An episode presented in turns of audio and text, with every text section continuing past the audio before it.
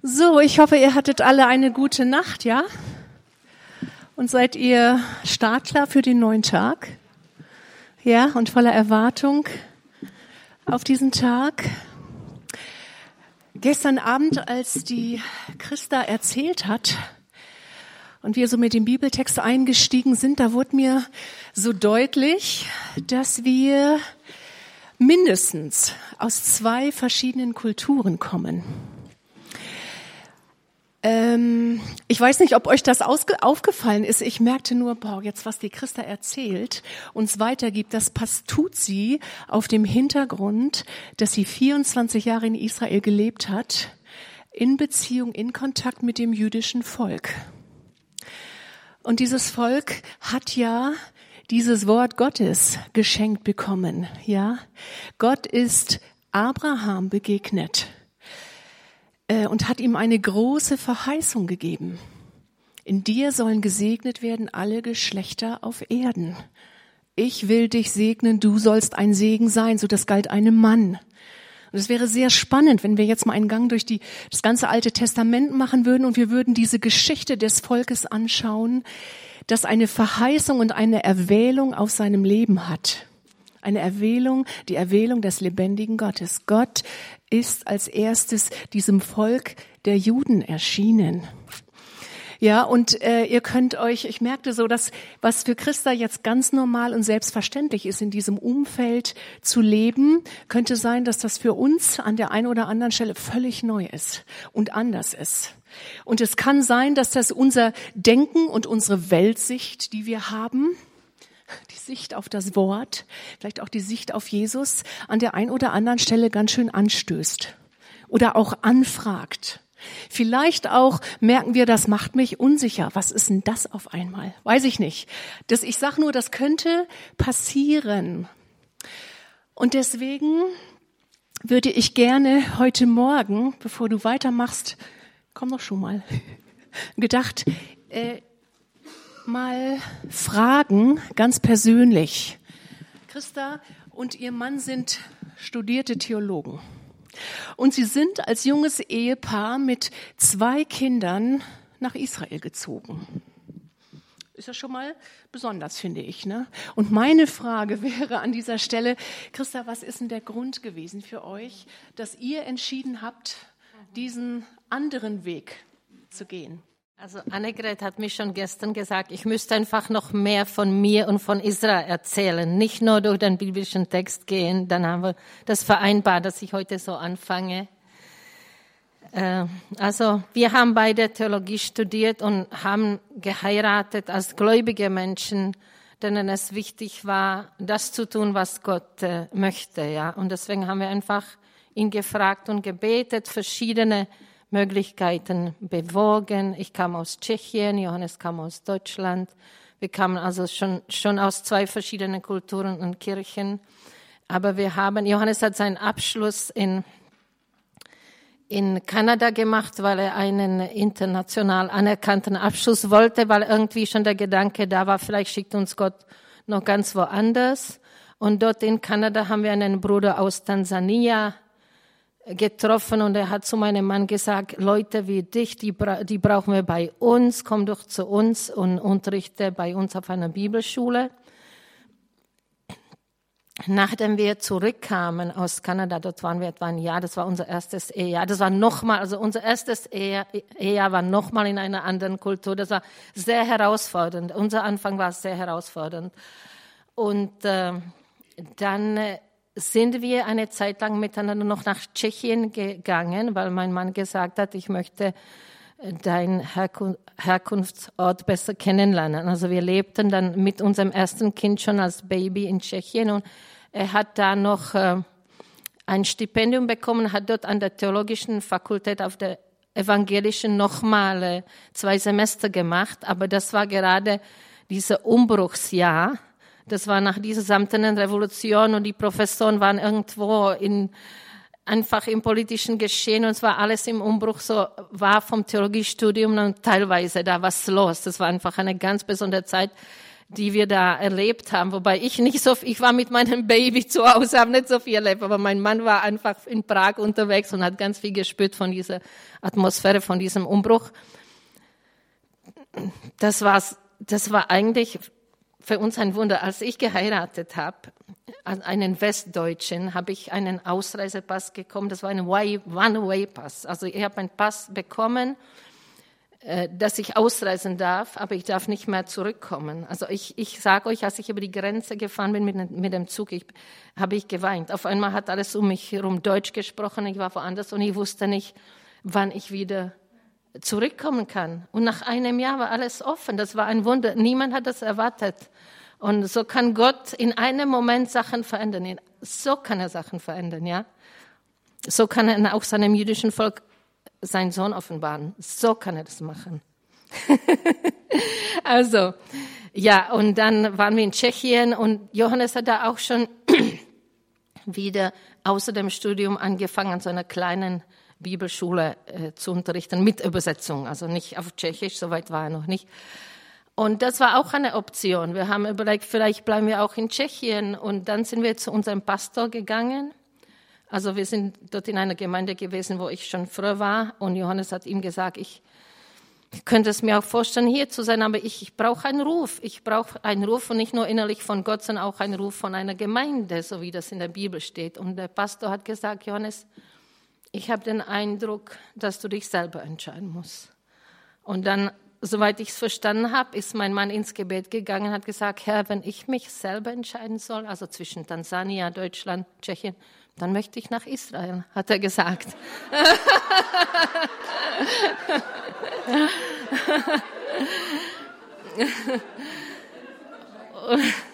Und ich hatte von Israel sehr wenig Ahnung, aber habe Theologie studiert und habe mit dem Hebräisch gekämpft und habe gedacht, es wäre nicht schlecht, äh, einfach das jüdische Volk noch ein bisschen besser kennenzulernen und richtig Hebräisch zu lernen.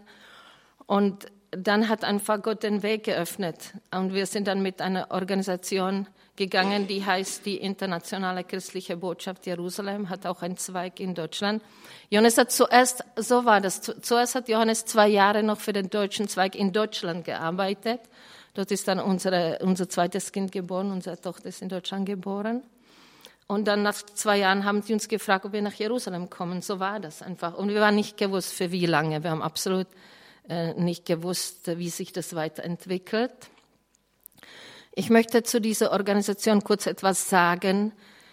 Die heißt International, Internationale Christliche Botschaft deswegen, weil in, in den 80er Jahren, äh, als äh, Israel proklamierte, dass Jerusalem die, Haupt, die ungeteilte Hauptstadt Jerusalems ist, gab es viel äh, Druck von den arabischen Ländern und die Botschaften, die es in Jerusalem gab, diese nach Tel Aviv umgezogen. Ja, und bis heute ist die deutsche Botschaft in Tel Aviv und auch die, die diplomatische Beziehungen mit Tschechien sind erst äh, etwa, vor, etwa nach der, nach der Samtenen Revolution äh, erneuert worden, also im Jahre 90 erst. Aber da war die Botschaft von vornherein dann schon in Tel Aviv äh, aufgebaut. Und äh, ich denke, dass, äh, und da, da gab es einfach Christen in Jerusalem, die gesagt haben, wir machen da nicht mit. Jerusalem ist die Hauptstadt Israels und wir wollen als Christen uns zusammenschließen und sagen, wir Christen wollen einfach sagen, dass Jerusalem die Hauptstadt Israels ist. Und da entstand diese Organisation und mit der sind wir dann hingegangen. Und ich denke, das ist wirklich sehr eigenartig, dass unsere Botschaften sind überall in den Hauptstädten auf der ganzen Welt haben wir Botschaften in den Hauptstädten, mit, in den Ländern, wo wir diplomatische Beziehungen haben. Nur in Israel nicht.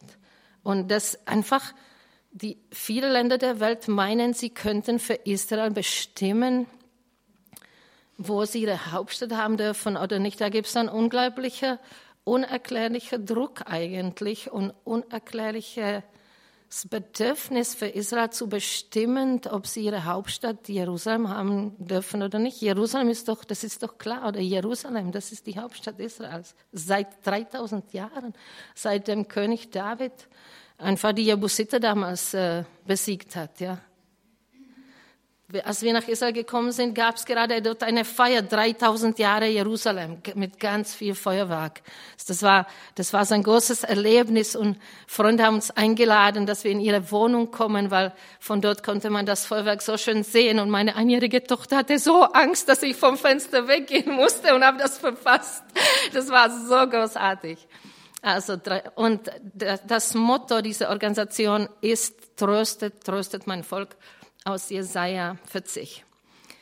Wir sind jetzt lange nicht mehr, äh, nicht mehr bei dieser Organisation, aber das, äh, dieses Motto, das ist geblieben, tröstet, tröstet mein Volk. Das sagt nämlich Jesaja zu jemand anderem. Also nicht, er sagt das nicht zu seinem jüdischen Volk, zu jemand anderen, zu jemandem, der Gott kennt. Und äh, es ist viel Trost nötig in Israel aus vielen Gründen. Zum einen, wie ich gesagt habe, es gibt einen unheimlichen Druck auf Israel von allen Richtungen. Es gibt unheimliche Feindschaft gegenüber Israel.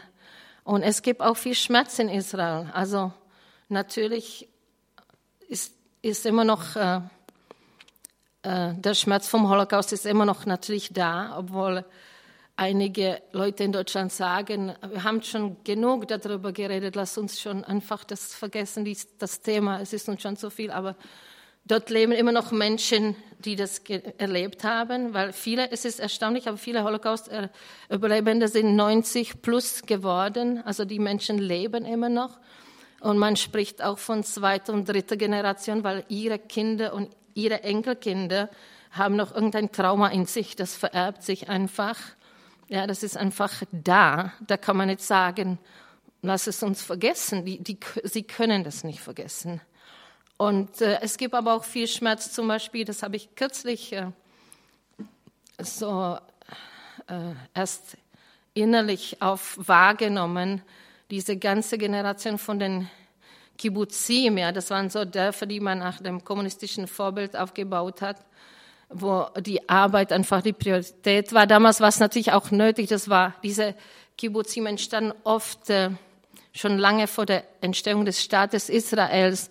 Und man musste wirklich da sehr viel aufbauen und äh, es war nötig, hart zu arbeiten, aber diese kommunistische Ideologie war dort sehr stark, so stark, dass sie die Kinder in so Kinderhäusern untergebracht haben damit die Eltern arbeiten können. Und die Kinder haben dort auch übernachtet und nur am Samstag waren die Familien zusammen. Und das sind heute, äh, habe ich eine Frau getroffen, die gläubig ist, sie ist heute in unserer Gemeinde, die ist in seinem Kibbutz aufgewachsen und ich sag, sie sagt, wir waren so verlassen, wir waren so verlassen einfach, ja. Die Eltern waren nicht da und, und da ist auch so ein Schmerz. Diese Menschen, haben diese Lehre erlebt und natürlich dann Kinder nur oder junge Leute untereinander, was es da alles gibt, was die dann machen. Und äh, also es gibt viele Punkte und natürlich die, die Terroranschläge. Ja, das, ich saß einmal mit einer jüdischen Frau, mit einer Nachbarin draußen auf der Terrasse und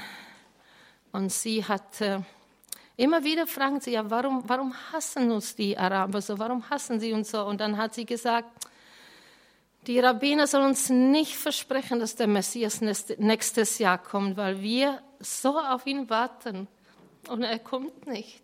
Ja. Und äh, da ist viel, es ist viel Schmerz da, viel Schmerz da.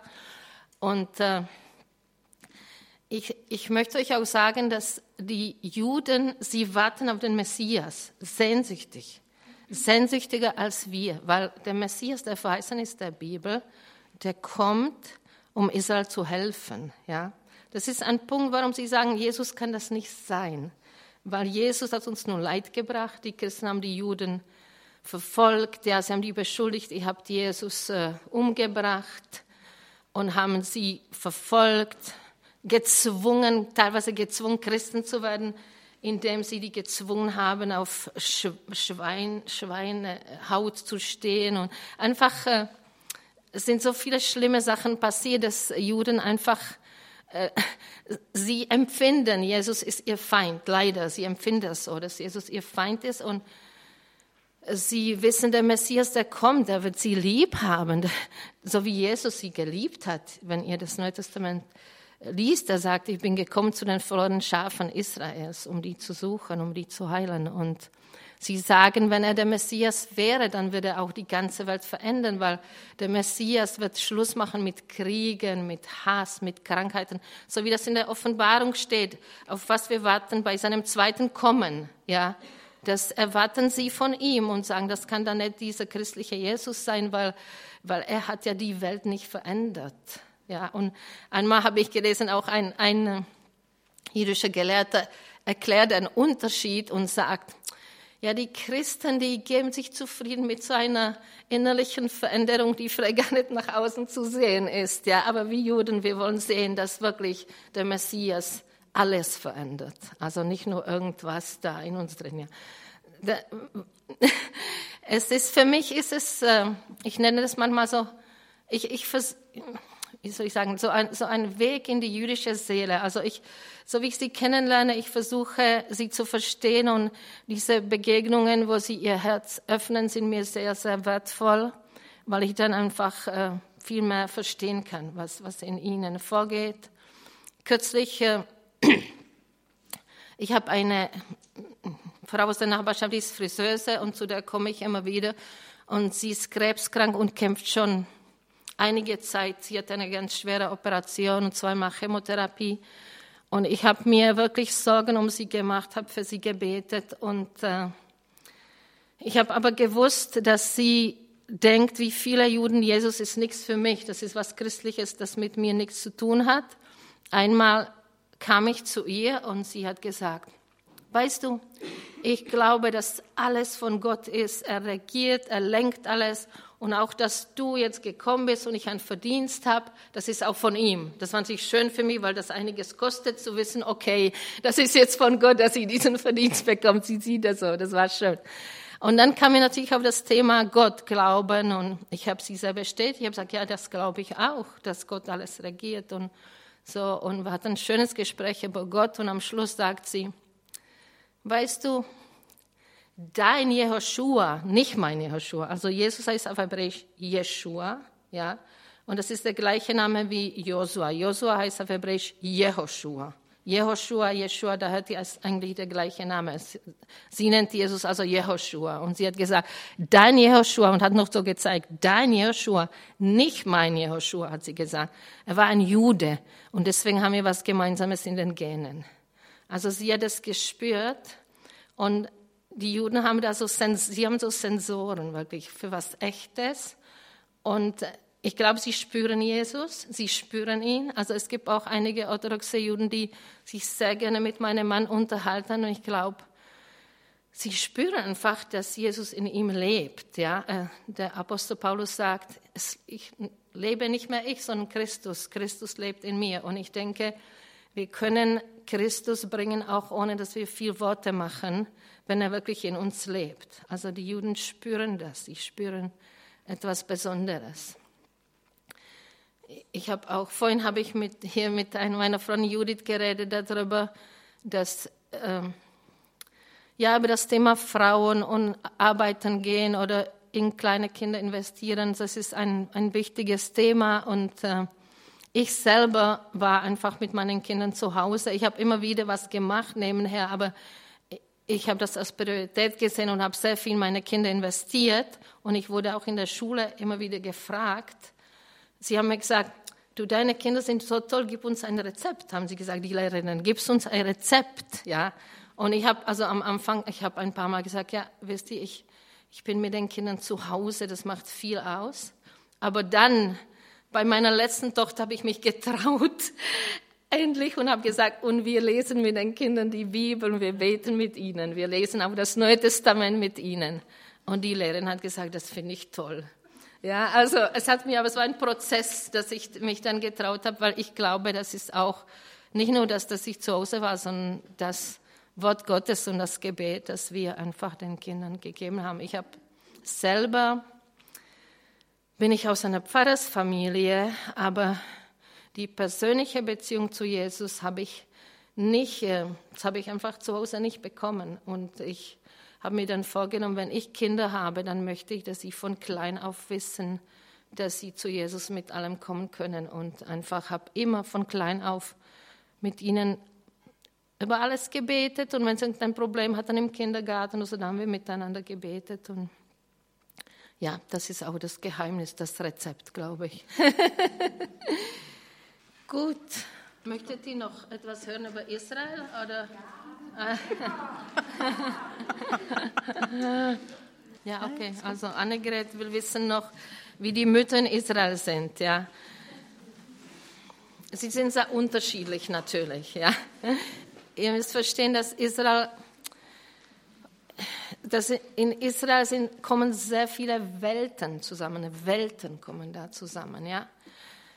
Wenn wir das, die Bevölkerung nehmen als 100 Prozent, haben wir etwa 80 Prozent Juden, 20 Prozent Araber, die, ich spreche jetzt die israelische Bürger sind. Ich spreche jetzt nicht über die palästinensische Autonomie, das ist nochmal eine andere Welt. Ich spreche jetzt über die Araber, die israelische Bürger sind, 20 Prozent.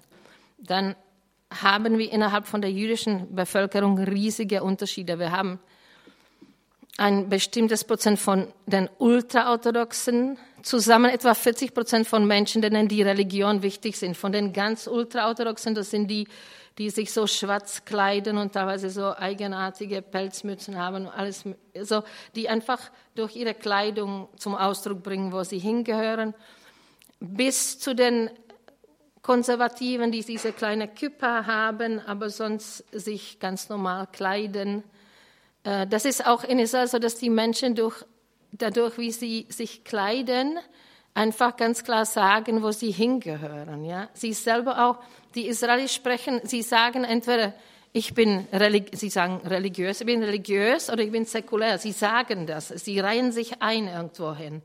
Und die säkuläre Frau, die würde nie einen Rock anziehen, also einen längeren Rock, weil das ziehen die Orthodoxen an und sie wird sich ganz klar abgrenzen. Also ihr seht ganz selten säkuläre Frauen mit einem Rock, wenn dann irgendein kurzer Rock, weil sie, sie, sie sind einfach sehr, die israelischen Frauen sind sehr bewusst darüber, wer sie sind, wer sie sind. Und das drücken sie auch aus. Entweder sie tragen diese lange Röcke und die schwarze Strumpfhosen und etwas auf dem Kopf, oder sie tragen ein Hosenkostüm. Und sie, das bin ich, ja, das ist ihnen sehr wichtig, die eigene Identität irgendwie.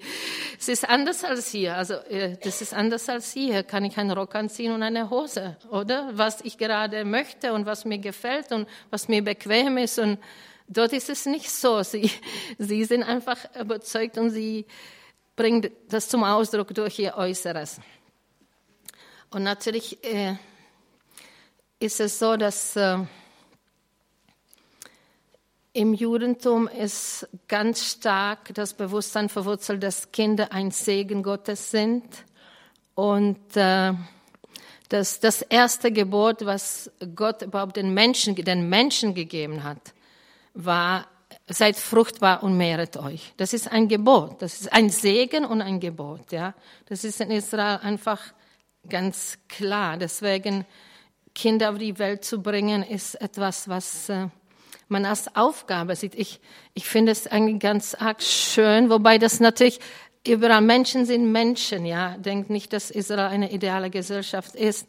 Es gibt äh, Frauen, bei den Ultraorthodoxen, die so viele Kinder haben, natürlich gibt es auch Frauen, die sich so vorkommen, dann wie so eine Geburtsmaschine. Oder ich weiß nicht, es gibt natürlich ganz verschieden, aber man sieht einfach, dass die Männer da mitmachen, weil das ihre gemeinsame Aufgabe ist. Ich sehe oft zum Beispiel am Freitag, wenn die Frau in der Küche beschäftigt ist und alles richtet für den Schabbatabend, der Mann ist mit dem Kinderwagen und mit den anderen Kindern im Park, weil er das einsieht dass, dass es wichtig ist, dass die Familie zusammenkommt und er gibt der Frau den Freiraum, das alles vorzubereiten und kümmert sich um die Kinder. Also man sieht relativ oft in Israel Männer mit dem Kinderwagen, oft, weil das einfach ihre, gerade bei den Orthodoxen, weil das ist ihre gemeinsame Aufgabe, Kinder auf die Welt zu bringen. Ja, sie haben auch zu mir manchmal, willst du nicht noch mehr Kinder auf die Welt bringen? So sagen sie. Ja, du hast so tolle Kinder, bring doch noch mehr auf die Welt.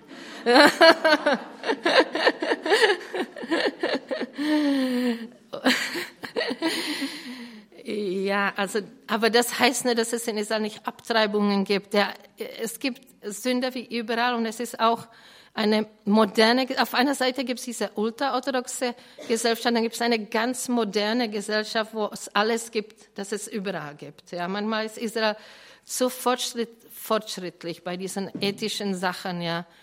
Und äh, es gibt dort alles, also es gibt dort alles und ihr wisst ja, alle Menschen sind Sünder, ja. Und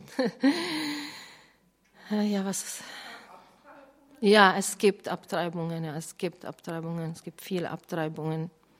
Genau aus den gleichen Gründen wie hier, weil einfach äh, junge Mädchen schwanger werden und äh, das ist die, der meiste Fall oder weil es uneheliche Kinder gibt. Ja, ursprünglich war das so, dass man, ganz ursprünglich war das so, dass man äh, das war, glaube ich, hier auch so, dass man praktisch nur im Fall, wo es um das Leben, wo man entscheiden musste zwischen dem Leben der Mutter und des Kindes, war die Abtreibung äh, erlaubt. Aber es hat sich, wurde immer liberaler, liberaler, liberaler, so wie das ist in der modernen Gesellschaft. Ich habe mit meinem Mann zusammen zwei Bücher geschrieben, wo ich sehr viel erzählt habe über, über das Judentum, darüber, wie wir als deutsch-tschechische Familie uns dort eingelebt haben, wie wir Israel kennengelernt haben. Die Bücher sind vergriffen, aber wenn jemand Interesse hat, vielleicht findet man noch in Amazon äh, einfach ein äh, Secondhand-Exemplar. Das erste Buch heißt Der Alltag fängt am Sonntag an,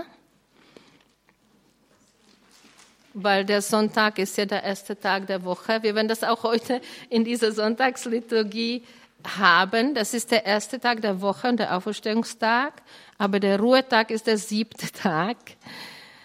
Ähm, und deswegen habe ich das äh, Buch so genannt, der Alltag fängt am Sonntag an, weil in Israel geht am Sonntag das Leben wieder los. Das ist wie Montag hier, ja. Am Sonntag gehen die Kinder in die Schule und Menschen gehen arbeiten.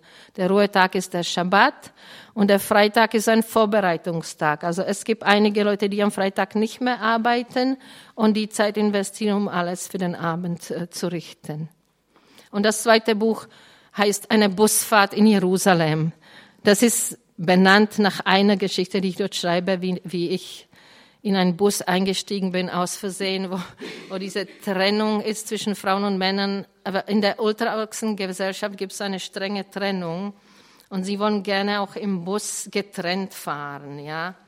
Und da habe ich einfach darüber geschrieben. Ich glaube, es ist eine ziemlich lustige Geschichte. Also es, es, äh, es äh, natürlich, weil die Männer sitzen dann natürlich vorne und die Frauen hinten. Ja, da regen sich natürlich schon manche auf. Ja, okay, aber warum dann die Männer vorne und die Frauen hinten? Gentlemen gibt es nicht so arg in Israel. Es gibt es. Äh, es, es gibt natürlich einige, die aus Amerika gekommen sind und die verhalten sich anders. Ja, das wollte ich vorhin noch sagen. Was sind Menschen aus ganz verschiedenen Kulturen zusammengekommen? Ja, Etwa 50 Prozent von der jüdischen Bevölkerung sind aschkenasische Juden, wie man sagt, also aus Europa, Amerika, und 50 Prozent sind orientalische Juden aus den arabischen Ländern. Ja, die sind noch mal ganz anders. Sie sind, das sind die dunklen Typen einfach. Ja, und äh, und dann habe ich, äh, ich habe einfach auf einer Bushaltestelle gewartet und dann frage ich eine Frau, was, was denkst du eigentlich darüber, über diese Trennung im Bus? Und da hat sie gesagt, also ich finde das eigentlich ganz gut, weil manchmal setzt sich nämlich so ein ekliger Mann. Mir ist es lieber, wenn ich nicht neben den Männern sitzen muss. Ja, also das war auch eine Meinung. Und dann bin ich aus Versehen in seinen Bus eingestiegen. Jetzt stehe ich da, vorne steigt man vorne ein. Ich stehe da, habe eine Hose an, und da um mich herum alles sind so orthodoxe Männer, hinten sitzen die Frauen alle mit Röcken und Kopfbedecken, jetzt stehe ich da. Aber die waren irgendwie ganz lieb zu mir und ich, ich bin dann schnell, schnell nach hinten gelaufen und so ein orthodoxer Mann sagt, komm, ich, ich hol dir das Ticket da vorne. Sie waren also ganz lieb zu mir. Es war eigentlich ein schönes Erlebnis, muss ich sagen. Ja, ich habe, hab, ich, also das ist auch ein Punkt, dass man da in verschiedenen Welten lebt, in verschiedenen Kulturen. Und uns ist auch wichtig, dass wir uns, also ich sage, ich ziehe natürlich dort Hosen an. Ich ziehe mich nicht an wie eine ultraorthodoxe Frau, aber ich versuche einfach das zu achten. Also ich laufe nicht mit kurzer Hose in der Stadt rum oder mit Spaghetti-T-Shirt. Das laufe ich vielleicht, wenn das heiß ist, bei mir im Garten so Aber schon hinter dem Zaun ist ein Park, da sitzen auf die Ultraorthodoxe, da fühle ich mich ja auch nicht mehr wohl. Also ich versuche mich so zu klein, dass ich niemand zum Anstoß werde. Und äh, ich denke, das ist überhaupt wichtig. Wir werden das auch bei der tatkräftigen Frau sehen, dass da, da wird auch über Kleidung geredet. Und ich glaube, das ist da ganz klar, dass äh, auch das, wie wir uns anziehen, hängt auch irgendwie damit zusammen, was wir glauben. Das, was die israelischen Frauen leben, das ist eigentlich für uns genauso. Wenn wir in Beziehung mit Gott leben, dann wollen wir uns so kleiden, dass wir ihm Ehre machen. Ja. So, jetzt habe ich sehr viel gesagt, oder?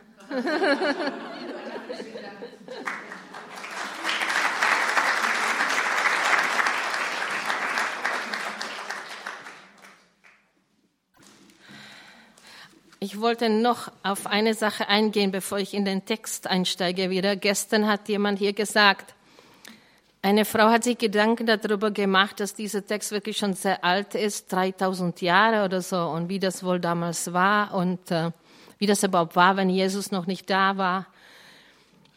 Äh, Jesus war da. Jesus war da. Also, und es, äh, auch wenn wir nur das Neue Testament lesen, sehen wir das ganz klar. In Johannes Evangelium am Anfang heißt es, am Anfang war das Wort und das Wort äh, war Gott und das Wort war bei Gott und das Wort war Licht und das Wort wurde Fleisch. Ja, das war Jesus, das Wort wurde Fleisch, aber das war von Anfang da.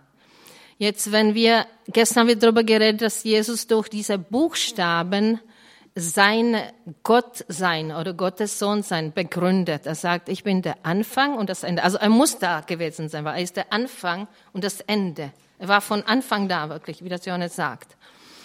Er ist das Aleph und das Taf. Jetzt ist so interessant, dass ganz am Anfang der Bibel, da heißt es, äh, am Anfang hat Gott den Himmel und die Erde geschaffen. Ja, und da braucht man eigentlich keine Präposition. Er hat den Himmel und die Erde geschaffen und auch Hebräisch bräuchte man auch keine Präposition, aber eine ist da. Wisst ihr welche? Aleph und Taf. Et. Bereshit bara Elohim et ha-shamayim et ha-aretz. Da ist ein Et, das ist Aleph und Taf. Jesus war da. Er war da, der Anfang und das Ende, das Aleph und Taf war da. also man kann ihn überall sehen, wenn man die Augen offen hält. Er sagt ja selber auch, als Jesus auf der Erde gelaufen ist im Land Israel, gab es ja noch das Neue Testament noch nicht. Die Schriften, über die er redet, das war das, was wir das Alte Testament nennen. Das gab's. Und er sagt, die Schriften sprechen überall von mir. Er sagt das. Und er sagt auch an einer Stelle, ich war vor Abraham. Ich weiß nicht, sicher kennt ihr das, oder? Ich war vor Abraham, sagt er. Und äh, im Hebräerbrief heißt es, dass äh, Mose die Reichtümer Ägyptens nicht höher gehalten hat als das Leiden Christi. Und deswegen ist er, hat er sich entschieden, den Hof vom Pharao zu verlassen und mit seinem Volk zu leben. Ja, er war da, er war dabei. Oder Paulus sagt, in, im Korintherbrief sagt er auf einmal, und diese Felsen, das ist die Geschichte, wo sie kein Wasser haben, ja, und Mose hat mit dem Stock in den Felsen geschlagen, dann kam Wasser, da sagt Paulus, und das war Christus, dieser Felsen, das war Christus der Felsen, aus dem das Wasser rausgeflossen ist. Er war die ganze Zeit dabei und er ist auch heute dabei, die ganze Zeit. Er ist dabei. Aber wenn die Juden das nicht wissen, sie wissen einfach nicht, dass Jesus ihr Messias ist. Sie warten auf ihn sehnsüchtig. Es gibt viele populäre Poplieder in Israel, die darüber sprechen, wann der Messias schon kommt. Ja, einmal, das schreibe ich auch in einem Buch. Am Anfang, da war ich im Ulpan, im Hebräischkurs. Und äh, eine Schülerin war einfach noch nicht angekommen, sie ist Miriam und dann sagt die Lehrerin, ah, Miriam ist noch nicht da und in dem Moment geht die Tür auf und Miriam steht da. Was würde man da auf Deutsch sagen? Da gibt es einen Spruch, was würde man sagen? Nochmal? Ja? Wenn man vom Teufel spricht, sagt man auf Deutsch. Ja? Wisst ihr, was die Lehrerin gesagt hat? Schade, dass wir nicht über den Messias gesprochen haben. Seht ihr den Unterschied? Aber, Aber der Unterschied besteht nicht darin, dass, die Juden nicht Sünder sind. Der Unterschied besteht darin, dass er ihnen das Wort anvertraut hat und es ist einfach gegenwärtig, ja. Und man kann in Israel die Bibel irgendwie nicht meiden und Gott. Aber wenn man das versucht, ich habe einmal mit einer französischen Jüdin geredet, die ist eingewandert und war in Frankreich Kommunistin, Atheistin und sie, wir saßen im Schwimmbad, unsere Kinder waren im Schwimmkurs und sie sagt, das geht in Israel nicht. Du kannst nicht hier leben und nicht an Gott glauben. Ja? Das ist etwas Besonderes einfach. Es, ist, es hängt in der Luft. Ich meine, die, die Städte, die Straßen, das haben alle biblische Namen. Ja. Wir wohnen in einer Straße, die heißt äh, der König Saul. Und äh, einmal habe ich im, im Supermarkt gibt es bei uns so einen Dienst, wo man die, den Einkauf bringen lassen kann. Und ich hatte eine schwere Melone. Dann habe ich gedacht, das lasse ich mir diesmal bringen. Und dann sagt sie äh, praktisch auf Hebräisch ist es genau wörtlich so, Melone für Shaul HaMelech, für Melone für König Saul, ja.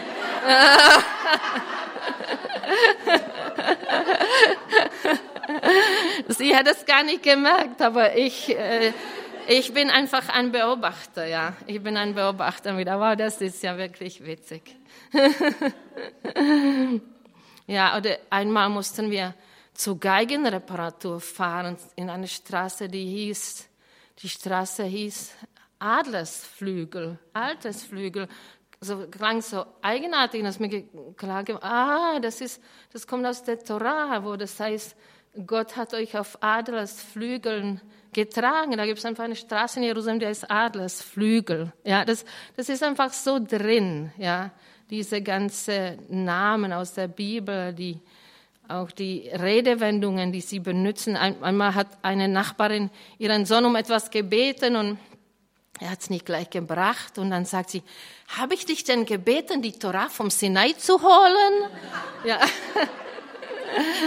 ja. Oder sie sagen sehr oft, äh, die, die Schrift stand schon an der Wand. Das ist aus dem Buch Daniel, stimmt, da kommt diese komische Hand, da sagen sie ganz oft. Die, die Schrift, es war, es war klar, die Schrift stand schon an der Wand. Ja, also so, es lebt einfach, die Bibel lebt in dem Volk, weil das, die Bibel ist, ist ihre Geschichte, das ist ihre Geografie, das ist nicht nur ihre Religion, das ist nicht wie bei uns, ja, das ist ihre Geschichte, das ist ihre Geografie. Als ich jetzt mich noch vorbereitet für das Seminar, hat meine Tochter gesagt, wir haben das gerade jetzt durchgenommen, das, äh, den Lob der tüchtigen Frau in der Schule.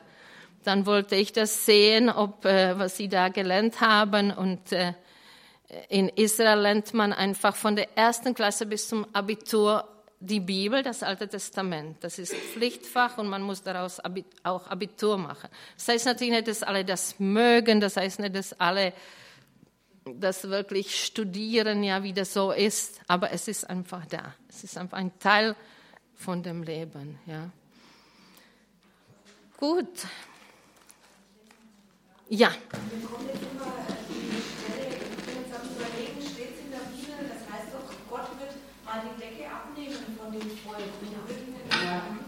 Ja. Ja, ja. Ja, ja. Ja, ja. Es gibt auch ein Buch von meinem Mann, Erklärung zu Römer 9 bis 11, wo der Paulus spricht über die Beziehung zwischen den Heiden, Gläubigen aus den Heiden und den Juden und erklärt, dass Gott Israel die Augen äh, zugehalten hat, damit das halt zu den Heiden kommt, also zu uns. Ja, er hat einen Grund einfach. Ja. Gut. Dann hat jemand noch eine Frage? Äh, wie stehen denn die Juden zum Heiligen Geist? Also das ist jetzt wohl die Sprache von Jesus, aber ist da eine Verbindung? Ja, das, das kommt, das kommt immer wieder in der Bibel vor. Zum Beispiel dieses äh, Gebet von David und nimm deinen Heiligen Geist nicht von mir. Das ist einfach ein Teil von, der, von ihren Schriften, ja. Aber also. im Alltag spielt der nicht so eine Rolle? Oder? Spielt er bei uns im Alltag die Rolle, die er spielen soll, ja. Ja, sicher sprechen Sie darüber anders als wir, das ist ganz klar. Das ist ganz klar. Aber er, er ist da. Also ich habe, äh, ich glaube, mit Annegret darüber geredet, dass ich einmal kam ich in den Kindergarten und sie beten vor dem, ah, vielleicht ist es auch nach dem Essen, so ein Gebet, wo das heißt, Herr, erbaue Jerusalem wieder. Ja, und ich habe ist so eine geistliche Kraft, da muss nur der Geist reinkommen und das ist so stark, die, die Gebete, ja. Das, das ist, und äh, ja, ja.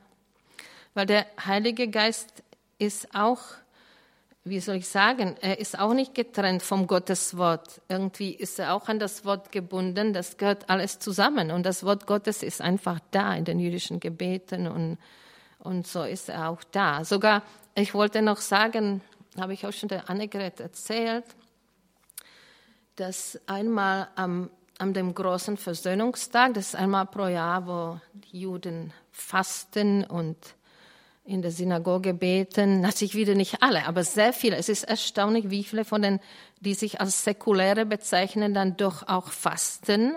Sie fasten nicht nur vom Essen, sondern auch vom Trinken. Das ist das Schwere. Diese, diese Friseurin hat mich auch kürzlich gefragt, ach so, das habe ich gar nicht fertig erzählt, die Geschichte dass sie mir so am Herzen lag. Auf jeden Fall hat sie mich vor kurzem gefragt, und fastet ihr auch als Christen? Ich habe gesagt, das ist bei uns sehr unterschiedlich. Bei uns gibt es so viele Strömungen, so wie bei euch auch. Natürlich zum Beispiel zu dem katholischen Glauben gehört das, dass es ganz bestimmte Fastezeiten gibt. Ja, in anderen den Gemeinden ist es wieder ganz anders. Die fasten auch, aber einfach nicht so, ist nicht so geregelt und und so. Aber ich habe wir fasten in der Regel nur vom Essen. Und sie gesagt, oh, das ist aber leicht. Das ist leicht. Weil wenn es heiß ist und man den ganzen Tag nicht trinkt, die haben alle Kopfweh, ja, die sind alle fertig. Es ist viel schwerer, also es ist viel schwerer. Ja? Wie viele Tage wird generell ohne Trinken gefastet? Nur ein Tag, generell, nur ein Tag. Ja. Ah ja. Okay. Mhm, mhm. Ja, also an dem Versöhnungstag, wo sie fasten in der Synagoge beten, da habe ich sie gehört, wie sie singen, weil ich nicht weit von der Synagoge wohne. Und sie sangen ganz fröhlich David, der König Israels, er lebt und existiert. Das ist ein Lied. David, König Israels, lebt und existiert. Ja, wow, sie singen über Jesus, ohne das zu wissen. Er lebt und er existiert und lebt. Halleluja, ja. Also, so ist es einfach. Also, ich denke, er ist die ganze Zeit da, auch wenn sie das noch nicht merken. Und eines Tages werden ihnen die Augen aufgehen und sie werden das dann sehen. Ja. Aber natürlich gibt es schon diese Erstlingsfrüchte, die ganze Geschichte schon, die erste, Sie, Sie wissen, die, oder ihr wisst, die erste Jünger von Jesus waren natürlich Juden. Und, aber da gab es immer gläubige Juden, bis heute, das gab es immer. Aber das Neue ist, dass äh, heute eine Strömung gibt, die sich messianische Juden nennt, weil früher Juden, die an Jesus geglaubt haben, haben sich einfach den Christen angeschlossen und sie nannten sich auch auf Deutsch Judenchristen oder im englischen äh, Bereich äh, nannten sie sich äh, manchmal Hebrew Christians, hebräische Christen. Und das ist relativ neu. Und ich glaube, das hängt auch wirklich mit dem Staat Israel zusammen, dass die Juden, die dort leben, viel stärker sind in ihrer Identität. Das Land macht mit ihnen was aus. Sie sie, wenn sie dort leben als Israelis, dann sind sie irgendwie stark in ihrer Identität und sie wollen einfach sagen, ja, wir glauben an Jesus, er ist der Messias, aber wir bleiben Juden. Also sie werden nicht mehr Christen heute, sie gehen dann nicht am Sonntag in die Kirche auf einmal, sondern sie halten weiter den Schabbat und die Gottesdienste sind entweder am Freitag oder am Schabbat und sie feiern die Feste, die auch Jesus gefeiert hat die biblischen Feste und bleiben einfach Juden. Es ist kein Problem, wirklich. Jesus war ein Jude und selbst wenn sie äh, die Gebetsriemen tragen würden und Gebetsschatz und alles, es war immer noch äh, sehr passend dazu, wie Jesus war. Kürzlich hat mir eine Frau gesagt, meine Tochter, die lebt in Basel, dann leben jetzt so viele orthodoxe sie mag die nicht so arg. Ich habe gesagt, ja, und, und glaubt sie an Jesus? Ja. Sage, ja, dann würde sie ihn vielleicht auch nicht mögen, wenn er dort rumlaufen würde in Basel, so wie er war. Ja. Gut. Also wenn ich nicht genug Material habe über diese tüchtige Frau, dann können wir noch über Isa reden, ja? Gut, also wir kamen gestern eigentlich äh, zu der Überschrift, ja, eine tüchtige Frau, und wir haben gesagt, auf Hebräisch wörtlich fängt es mit dem Wort Frau an.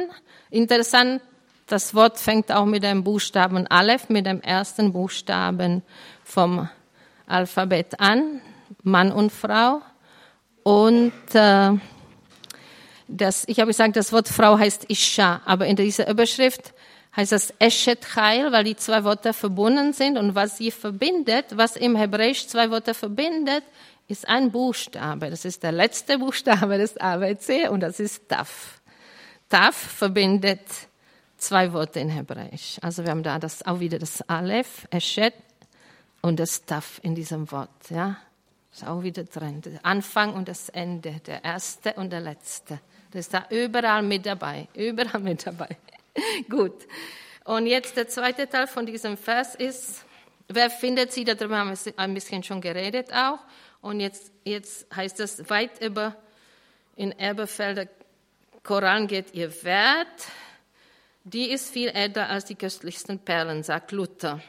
Ich gebe da Luther recht mit den Perlen, weil da wirklich das Wort Perlen heißt. Und ich, ich finde natürlich gut, dass wir Übersetzungen haben, weil der biblische Text ist oft schwer zu verstehen und wir brauchen die Übersetzungen, um das zu verstehen. Aber es geht uns auch immer dadurch etwas verloren. Deswegen ist es auf jeden Fall gut, immer mehrere Übersetzungen zu vergleichen. Und deswegen habe ich auch Annegret gebeten, dass sie diesen Text in zwei Übersetzungen uns da ausdruckt, weil ihr seht da schon einige Unterschiede einfach.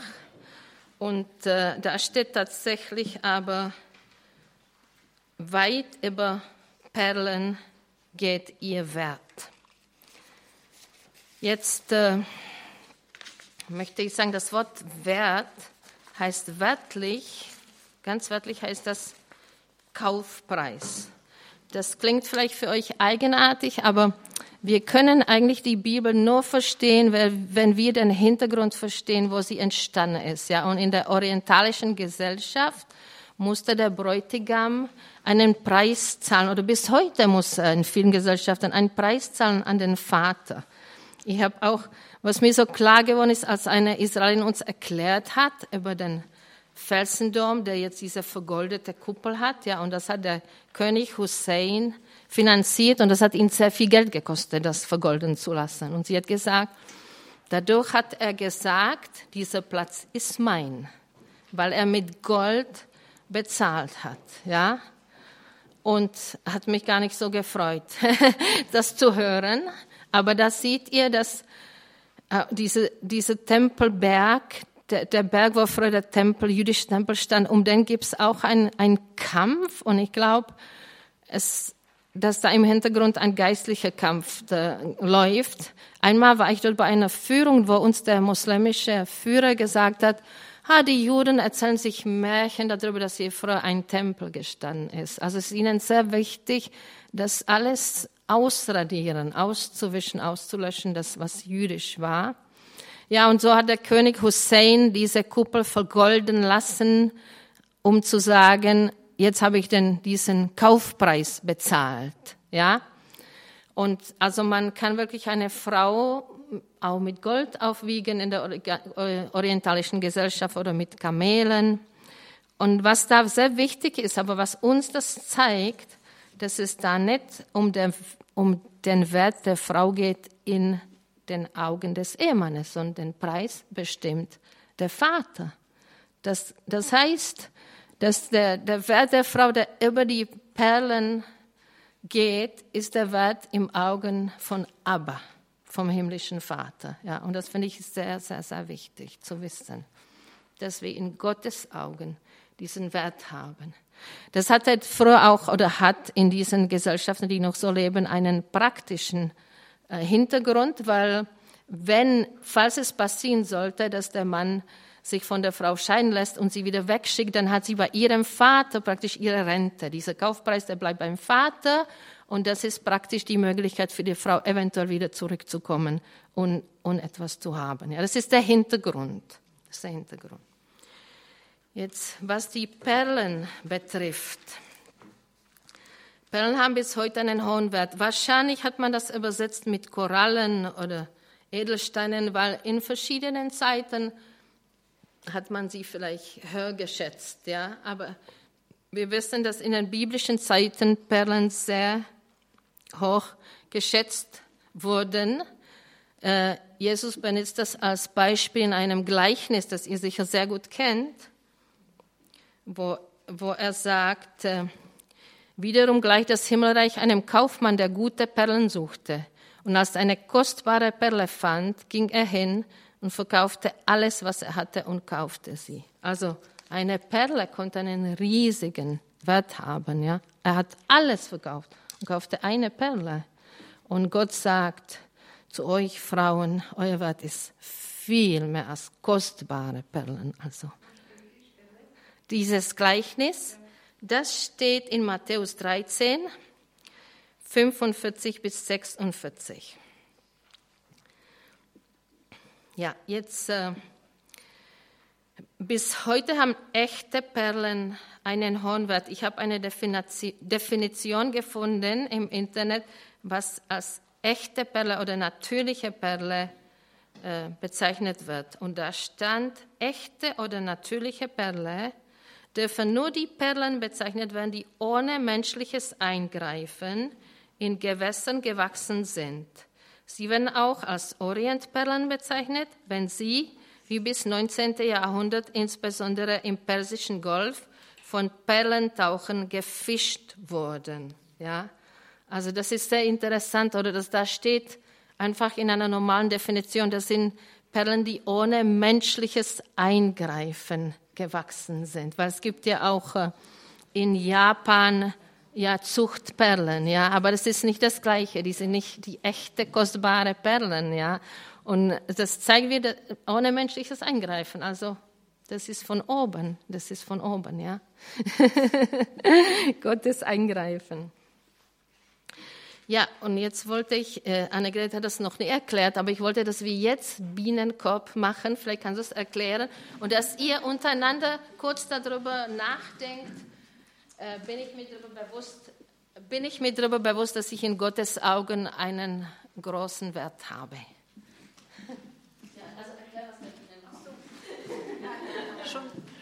So wie ihr sitzt, an den Plätzen, zu zweit oder zu dritt, könnt ihr sehen, tut ihr euch zusammen und tauscht über die Frage aus. Ja?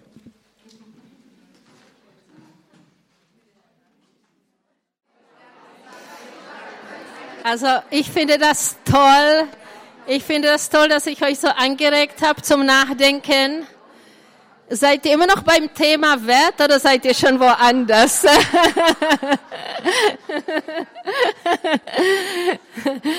Möchte jemand uns etwas davon mitteilen, von dem, also jetzt zu dem Thema der Wert, mein Wert in Gottes Augen, möchte jemand äh, etwas davon mitteilen, was ihr jetzt miteinander besprochen habt? vielleicht jemand denkt, das wäre jetzt für die anderen auch wichtig, dass ich es sage. Nein? Der, der Vergleich mit der, mit der Einzigartigkeit und der Fingerabdruck, der Kristall, der Eiskristall, diese Einzigartigkeit, wenn jeder sich dieser Einzigartigkeit bewusst ist und sich von Gott geliebt und angenommen fühlt als eine Einzigartigkeit, nicht um äh, etwas oder jemand zu sein, wie jemand anderes Mhm. in seiner Einzigartigkeit Ja, äh, erkennt und Anwendung liebt. Ja. Dazu sind wir auch gekommen. Zu dem, ja? Hört ihr alle? Hört ihr alle? Ja.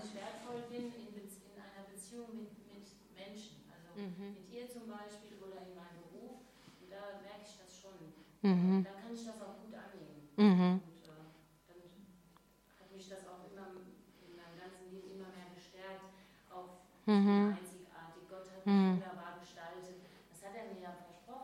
Mhm. Mhm. Mhm. Mhm.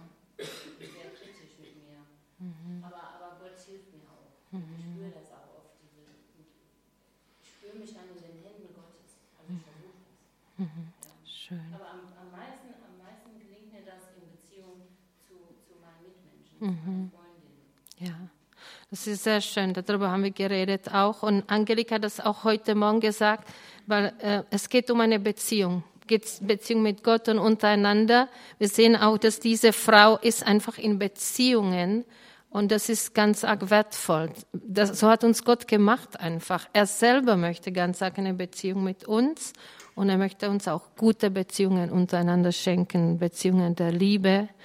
Und genau das, was du gesagt hast, haben wir auch, dazu sind wir auch gekommen, dass es einfach nicht gut ist, wenn wir uns mit anderen vergleichen. Wir haben einen Hang dazu alle. Ich glaube, ich weiß nicht, ob das bei Männern auch so ist, aber wir Frauen, wir gucken uns immer gegenseitig an und fangen innerlich zu vergleichen.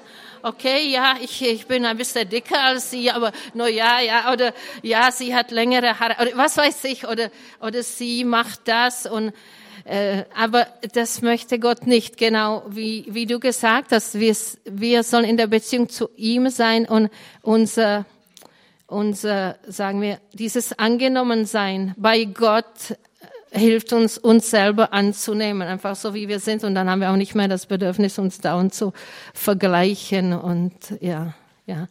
Es ist auch nicht immer, das innerliche Vergleichen ist auch nicht immer liebevoll, weil wir einfach, wir als sündige Menschen haben wir das Bedürfnis, irgendwie besser rauszukommen. Stimmt? Ist das so? Also, oder bin ich nur so schlimm?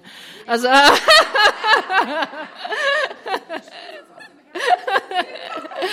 und das möchte Gott nicht. Er möchte das nicht. Er möchte, dass wir uns liebevoll anschauen und dass wir lernen, uns aneinander so zu sehen, wie er uns sieht. Also zuerst mal müssen wir uns so annehmen, wie er uns sieht, und dann sind wir auch in der Lage, andere so anzunehmen. Aber es ist ein Prozess. Es ist auf jeden Fall ein, ein Lernprozess. Es ist ein Lernprozess, ja. Das passiert nicht von einem Tag auf den anderen. Aber wir können das auch, wenn wir Mütter sind, schon unseren Kindern beibringen oder ihnen helfen einfach, wenn, wenn wir hören, wie sie sich mit anderen vergleichen oder da einfach ihnen den Blick auf Gott zu richten oder auch äh, ihnen einfach das Gefühl geben, dass sie geschätzt sind und wertvoll sind. Und ja, gut. Ja, also ich möchte auf jeden Fall noch vorlesen, äh, die, das, die Grundlage, was ich schon äh, gestern erw erwähnt habe, warum wir uns eigentlich alle ganz sicher sein sollten, dass wir bei Gott angenommen ist. Römer 8, 32, der auch seinen eigenen Sohn nicht verschont hat, sondern hat ihn für uns alle dahingegeben. Wie sollte er mit uns, mit ihm nicht alles schenken? Ja. Gott hat alles für uns gegeben. Wer Kinder hat, der weiß, wie wir als Mütter leiden, wenn es den Kindern nicht gut geht oder wenn sie, wenn sie krank sind und wir können ihnen nicht helfen. Und Gott hat das einfach, er hat seinen Sohn, das wertvollste, was er hatte, gegeben für uns. Also ich, ich muss sagen, dass ich äh, ein bisschen verstanden habe, was, was die Mutter Jesu durchgemacht hat unter dem Kreuz. Gott hat mir ein bisschen Einblick gegeben, dadurch, dass ein von meinen Kindern chronisch krank ist, wie das ist, wenn man da steht und zuschauen muss, wenn das, wie das Kind leidet und nicht helfen kann. Und das war eigentlich die Aufgabe der Mutter Jesu war, das auszuhalten anzunehmen, dass er gekommen ist, um zu leiden, das ist ganz schwer für uns Eltern, ja. Und das ist aber etwas, was im Vaterherz Gottes ist, dass er bereit war, einfach äh, das Kind hinzugeben für uns, seinen Sohn, ja. Das ist auch, also die Grundlage von dem Angenommensein. Also das, das ist ein, eine Liebe, die wir uns gar nicht vorstellen können. Gut, jetzt kommen wir zum nächsten Vers, zum Vers 11. Ihr vertraut das Herz ihres Mannes und an Ausbeute wird es ihm nicht fehlen. Elberfelder, Luther, ihres Mannes Herz darf sich auf sie verlassen und Nahrung wird ihm nicht mangeln. Also ich glaube, der erste Teil ist äh, ziemlich klar, da geht es einfach um ein tiefes Vertrauen, das der Ehemann zu seiner Frau hat. Stimmt, da Gott spricht immer wieder über das Herz, weil das ist, äh, es geht ihm ja nicht um das Äußere, ja, sondern und da steht das Herz des Mannes vertraut. Ja, es ist ein tiefes Vertrauen. Jetzt der zweite Teil, das ist wirklich witzig, wie wir von Übersetzungen geprägt sind. In meiner Bibel, also in der tschechischen, wird das auch übersetzt als Beute. Und tatsächlich gehört das, äh, das hebräische Wort Shalal bedeutet wirklich Beute. Jetzt Luther übersetzt es als Nahrung. Und das finde ich, ist eine, das ist ein ganz anderes Bild. Ich habe immer aus diesem Wort und Beute wird ihm nicht mangeln. Ich habe das immer so verstanden, weil der Mann der Frau so vertraut, kann er rausgehen, er kann rausgehen und er kann die Beute erbeuten. Ja, er ist fähig, nach außen zu gehen, weil er seiner Frau Vertrauen hat. In meinem Leben war das noch so ganz praktisch, weil Mann war, mein Mann war sehr viel unterwegs zu Vorträgen im Ausland und ich war alleine mit meinen Kindern im fremden Land und ich habe gewusst, er kann sich auf mich verlassen, dass alles gut läuft. Ich kümmere mich um die Kinder, um das Haus, um alles und er kann ruhigen Herzens gehen. Was für mich klar, da redet es darüber, dass der Mann rausgeht und einfach fähig ist, was zu gewinnen, weil er seiner Frau vertraut. Jetzt mein Mann hatte den Luther im Kopf. Ja, und habe ihn kürzlich vor ein paar Tagen fragt ihn, ja, was, was empfindet das? Nahrung wird ihm nicht mangeln. Ja, ja, das ist einfach, er vertraut seiner Frau, dass er sich so gut um ihn kümmert, dass ihm gar nichts fehlt. Aha, das ist ja ganz anderes Bild, ganz anderes Bild. Und ich denke, weil dieses, es ist so, dass wir bei den wir müssen davon ausgehen, dass wenn ein Wort an vielen Stellen etwas bedeutet, dass das wahrscheinlich die Bedeutung ist. Jetzt wirklich das Wort bedeutet Beute. Das ist ein, ein Bild aus, eigentlich aus dem Krieg geschehen, ja. Und von daher muss es meiner Meinung nach darum gehen, um das Rausgehen. Und ich denke, dass es darum geht, dass der Mann rausgeht. Und äh, was mir da dran gefällt, auch weil das, da sieht man ein Zusammenspiel, eine Zusammenarbeit. Ja, wenn man das so übersetzt und Nahrung wird ihm nicht mangeln, ist es ja diese perfekte Frau, die sich um alles kümmert und alles macht. Ja, und wenn das aber so ist, dass der Mann sich auf sie verlassen kann und kann dann rausgehen, ist da etwas, ist da eine Gemeinsamkeit, wo sie miteinander an etwas arbeiten. Und das scheint mir auch logisch, weil das später heißt ja, ihr Mann ist bekannt in den Toren. Äh, ich weiß nicht, ob ihr schon darüber nachgedacht habt oder gehört habt, dass man sagt, dass hinter jedem erfolgreichen Mann steht eine Persönlichkeit, eine Frau. Und ich denke, das ist die Wahrheit. Das ist die Wahrheit dass, dass wirklich äh, die Männer, die wirklich was erreichen, dass dahinter oft eine Frau steht, die steht vielleicht im Hintergrund, aber sie spielt da seine große Rolle. Und das sieht auch Gott wieder. Und äh, wenn der Mann biblisch denkt, dann sieht er das auch, ja,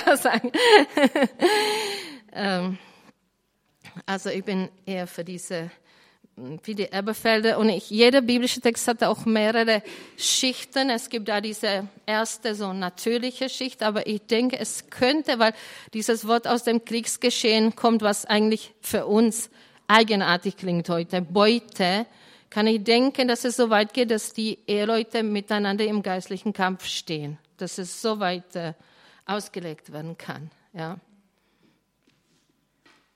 Also in der Bibel haben Männer gekocht. Ich weiß nicht, ob es euch aufgefallen ist, aber der Urvater Jakob zum Beispiel hat gekocht, als die drei Männer zu Abraham gekommen ist, er gerannt schnell, um ein Kalb zu holen. Ja, das, das diese, diese Rollenaufteilung, die sie, wir sie heute haben, ist nicht unbedingt biblisch. Es ist einfach kulturell bedingt.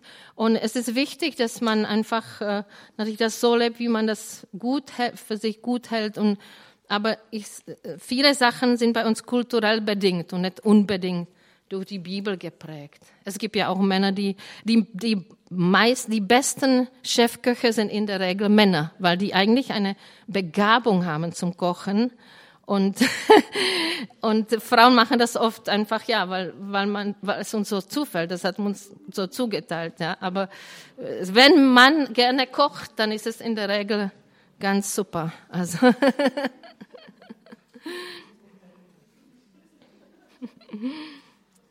so. Jetzt sind wir beim Vers 12.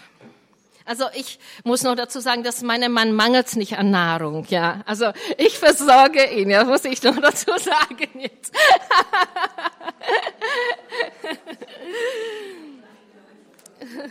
es ist auch, äh, vielleicht will ich etwas dazu kurz sagen zu dem Thema Kochen, weil äh, ich ich habe das am Anfang irgendwie Kochen empfand ich als verlorene Zeit. Ich war eher wirklich eine intellektuelle Frau. Ich habe zwar eine Familie, meine Familie als Priorität gesehen und ich habe wirklich viel in meine Familienkinder investiert.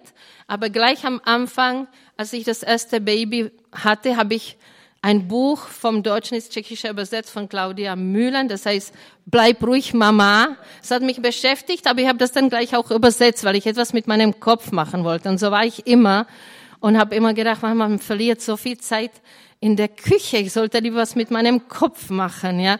Aber mit der Zeit, es war auch ein Prozess, habe ich irgendwie gemerkt, dass, dass, äh, dass es gut ist, in alles, was ich tue, einfach zu investieren und das aus Liebe zu machen. Und äh, meine Tochter, als sie schon groß war, hat sie in einem Restaurant äh, gearbeitet und sie kocht sehr gerne und sie hat dann neue Ideen und Rezepte nach Hause gebracht. Und ich habe dann gedacht, wow, ich könnte auch kreativer werden und habe einfach dann auch das mit viel mehr innerem Einsatz angefangen zu machen und habe dann wirklich, ich glaube, dass ich heute ganz gut kochen kann mit Gottes Hilfe. Also ich habe Ideen, ja, ich habe Ideen. Ich bin kreativ geworden, weil ich mich entschieden habe, da zu investieren, das mit Liebe zu machen und das nicht, nicht als verlorene Zeit zu sehen.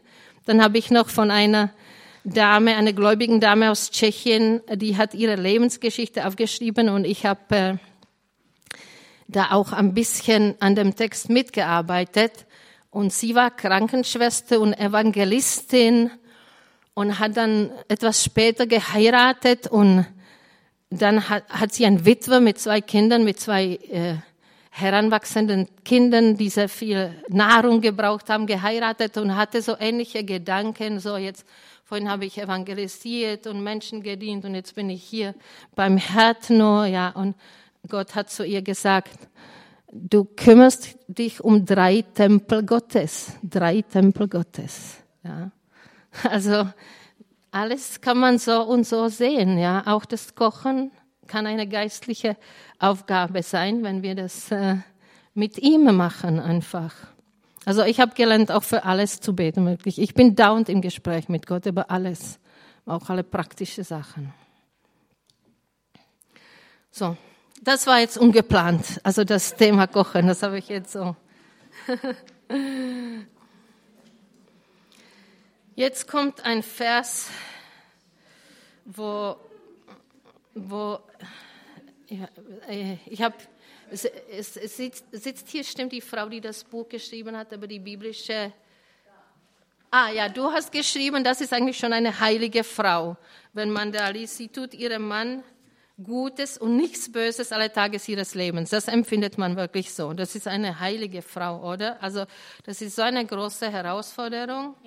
Sie, sie, sie erweist ihm Gutes und nichts. Wenn da nur stehen, stehen würde, sie erweist ihm Gutes, ja. Gut, das ist ja klar, wirklich. Wir, wir machen unser Bestes natürlich zu Hause. Wir kümmern uns um unsere Männer, wir, wir haben sie lieb und wir tun, geben unser Bestes, ja, und das ist klar. Aber nichts Böses alle Tage ihres Lebens. Und da habe ich es mir genau angeschaut, auch was da auf Hebräisch steht. Und da steht ein Wort, das heißt, das, auf der Infinitiv ist Ligmol. Und das heißt wirklich wohltun, aber das heißt auch vergelten. Jetzt will ich euch wieder ein paar biblische Beispiele bringen. Das Wort hat wirklich zwei Bedeutungen. Also das, was da übersetzt wird mit tut, ja, also erweist, ja. Tut oder erweist, das bedeutet wirklich wohltun oder auch vergelten. Jetzt möchte ich euch ein paar Verse noch zeigen, wo das heißt äh, wohltun. Psalm 13,6. Ich tra traue aber darauf, dass du so gnädig bist. Mein Herz freut sich, dass du so gerne hilfst. Ich will dem Herrn singen, dass er so wohl an mir tut. Ja, da kommt dieser Ausdruck vor. Und ich denke, das ist wirklich das Herz Gottes. Er ist gut. Gott ist einfach gut und möchte es Gutes tun. Und das ist auch ein Prozess, dass wir das lernen und dass er uns einfach verändert, dass wir wirklich dieses Wohlwollen haben anderen Menschen gegenüber. Ja, es äh, in dem äh, was die Engel sagen bei der Geburt Jesu, was manchmal übersetzt wird, und Friede den Menschen guten Willens, das ist falsch übersetzt, da steht nicht Menschen guten Willens, da steht Gott hat einen guten Willen gegenüber den Menschen, ja. Gott hat einen guten Willen gegenüber den Menschen. Das zeigt sich darin, dass er als Mensch gekommen ist. Ja, Gott ist gut und er möchte es Gutes tun. Und um diese Einstellung geht es einfach. Und es ist auch in der Ehe eine Herausforderung. Ich meine, auch wenn man sich liebt oder verliebt ist, wenn man heiratet, echte Liebe, dieses Geben, dieses Alltägliche, das ist eine Herausforderung. Und das, da brauchen wir wirklich das Herz Gottes, diese Einstellung, dass man wirklich das Gutes möchte, das Wohltun, ja. Auch wenn man müde ist oder wenn man gestresst ist oder wenn man das Bedürfnis hat, für sich selbst was zu haben oder bekommen. Dann kommt das noch, es kommt an viele Stellen vor, aber ich gebe noch ein Beispiel aus dem Psalm 119, 17. Tu wohl deinem Knecht, dass ich lebe und ein Wort halte. Das bittet der Psalmbeter Gott gegenüber. Tu wohl deinem Knecht. Und in Psalm 116, 7, sei nun wieder zufrieden, meine Seele, denn der Herr tut dir Gutes. Ist schön, oder? Dass man sich da auch vor Augen hält, dass der Herr tut uns immer Gutes. Und das ist dann, sollte auch unsere Motivation sein, den anderen Gutes zu tun. Und es ist einfach am schwersten mit den nächsten Menschen. Es ist einfach klar. Stimmt. Ich kann hier jetzt, ich sehe, ihr die meisten Leute lächeln hier die ganze Zeit, lächeln und lachen. Ich weiß nicht, ob ihr zu Hause immer auch lacht und lächelt. Ja, es ist, es ist schwer. In, ich ich habe mir kürzlich, kürzlich das mitgeklagt. Ich war krank. Ich war krank und ich war in diesen, ich saß an meinen Vorbereitungen und ich habe meinen Mann gar nicht mehr angelacht, ja. Und ich habe ich hab auf einmal gemerkt, er leidet drunter, dass ich ihn, ich fühlte mich wirklich nicht wohl. Ich hatte Grippe, ja. Und ich hatte, ich war von dieser Seite, aber ich gedacht, nein, das ist einfach nicht okay. Ich, ich muss mir ganz bewusst sagen, äh, du musst nicht immer nur nach außen zeigen, wie du dich gerade fühlst. Lach ihn doch an, ja. Also so im Alltag, im alltäglichen Leben ist es nicht selbstverständlich, dass wir wohltun den anderen um uns herum und wir müssen uns das bewusst vornehmen. So ist es. Wir müssen uns das bewusst vornehmen. Ich meine, ich habe das auch gelernt eigentlich, weil ich, ich weiß nicht, ob jemand hier noch aus einem kommunistischen Land kommt, aber ich bin aufgewachsen in einem Land, wo so eine Atmosphäre war von Misstrauen und äh, Misstrauen und äh, man hat nicht irgendjemanden Fremden angelächelt. Das war überhaupt nicht normal. Und wenn man in einen Laden gekommen ist, hat man ganz oft gesagt, man, das haben wir nicht. Da, da war überhaupt nicht äh, irgendeine Bestreben, den Kunden entgegenzukommen oder irgendwie, ja, so bin ich aufgewachsen. Und dann kam ich in den Westen und Leute haben gelächelt und waren freundlich. Das war für mich neu. Das war für mich ganz neu und ich musste es lernen einfach äh, zu lächeln, freundlich zu sein. Dann, also in Kanada, Kanada waren, das war dann extrem. Da habe ich an der Kasse bezahlt und dann sagt die Verkäuferin, How was your Christmas? Wie war dein Weihnachten? Ja, und da habe ich, aha, spricht man an der Kasse darüber, wie das Weihnachten war. Ja, das habe ich dann wieder nicht erwartet, weil sie, das ist einfach bei ihnen Routine. Sie erwarten ja gar keine Antwort. Ja, aber das war für mich wieder ganz neu was, das ist doch so eine Privatsache. Was, Aber es ist gut, etwas sehr Gutes an dieser Kultur, dass man freundlich ist einfach und man, natürlich, Ihr seht das ja auch, wenn ihr fliegt, ja, wie die Stewardess auch euch bedient und lächelt. Sie haben jetzt so gelächelt, die Stewardess von El Al, weil sie sich sehr angestrengt haben. Wenn man das muss, ja, gegenüber den Kunden, dann darf man sich auf und man macht das, man ist freundlich, ja. Und wir sollten eigentlich zu Hause in viel größerem Einsatz leben, aber wir lassen uns oft fallen. Das ist natürlich, das ist menschlich, ja. Gut, also das wäre zu dem Wohltun. Wir können sehr viel Wohltun, indem wir Menschen anlächeln. Sehr viel Wohltun können wir damit.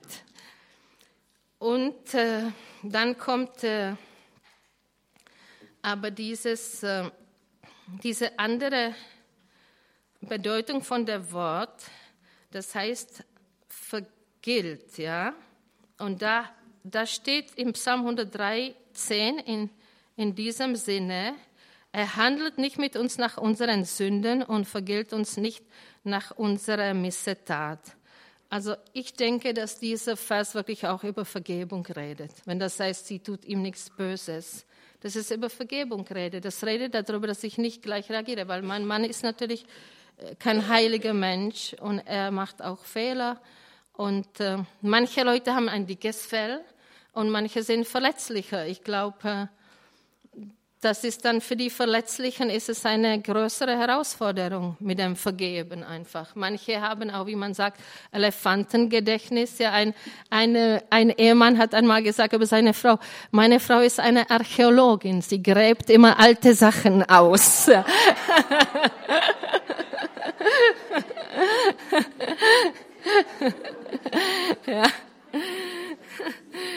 Also, ja, da sagt uns das Gottes Wort, vergeltet niemandem Böses mit Bösem, seid auf Gutes bedacht gegenüber jedermann. Ist, ist es möglich, so viel an euch liegt, so habt, haltet mit allen Menschen Frieden. Recht euch nicht selbst, meine Lieben, sondern gebt Raum dem Zorn Gottes, denn es steht geschrieben, die Rache ist mein, ich will vergelten, spricht der Herr. Vielmehr, wenn deinen Feind hungert, so gib ihm zu essen, dürstet ihn, so gib ihm zu trinken. Wenn du das tust, so wirst du feurige Kohlen auf sein Haupt sammeln. Okay, da geht es überhaupt schon um Vergebung, ja, auch um Ver Vergebung äh, den Feinden. Aber was ist einfach so, dass in uns, Jesus spricht auch darüber, wenn wir nicht vergeben, wenn wir zornig werden, dann gehen bei uns einfach so böse Gefühle auf, ja. Und äh, und deswegen sagt er eigentlich Jesus, da fängt schon an im Herzen, wenn du schon auf jeden böse bist, das ist eigentlich schon wie wenn du ihn umgebracht hättest, ja, weil man äh, eigentlich schnell, wenn man nicht vergibt, ganz schnell kann man in so äh, böse Gefühle reinrutschen. Und das, das möchte wirklich Gott nicht. Und das ist sehr wichtig, dass wir uns auch darüber bewusst sind. Lass dich nicht vom Bösen überwinden, sondern überwinde das Böse mit Gutem. Römer 12, 17 bis 21. Und vorher der Vers war, ich, ja, ich habe jetzt, hab jetzt drei verschiedene Stellen. Das erste war, äh, hm, hm, hm.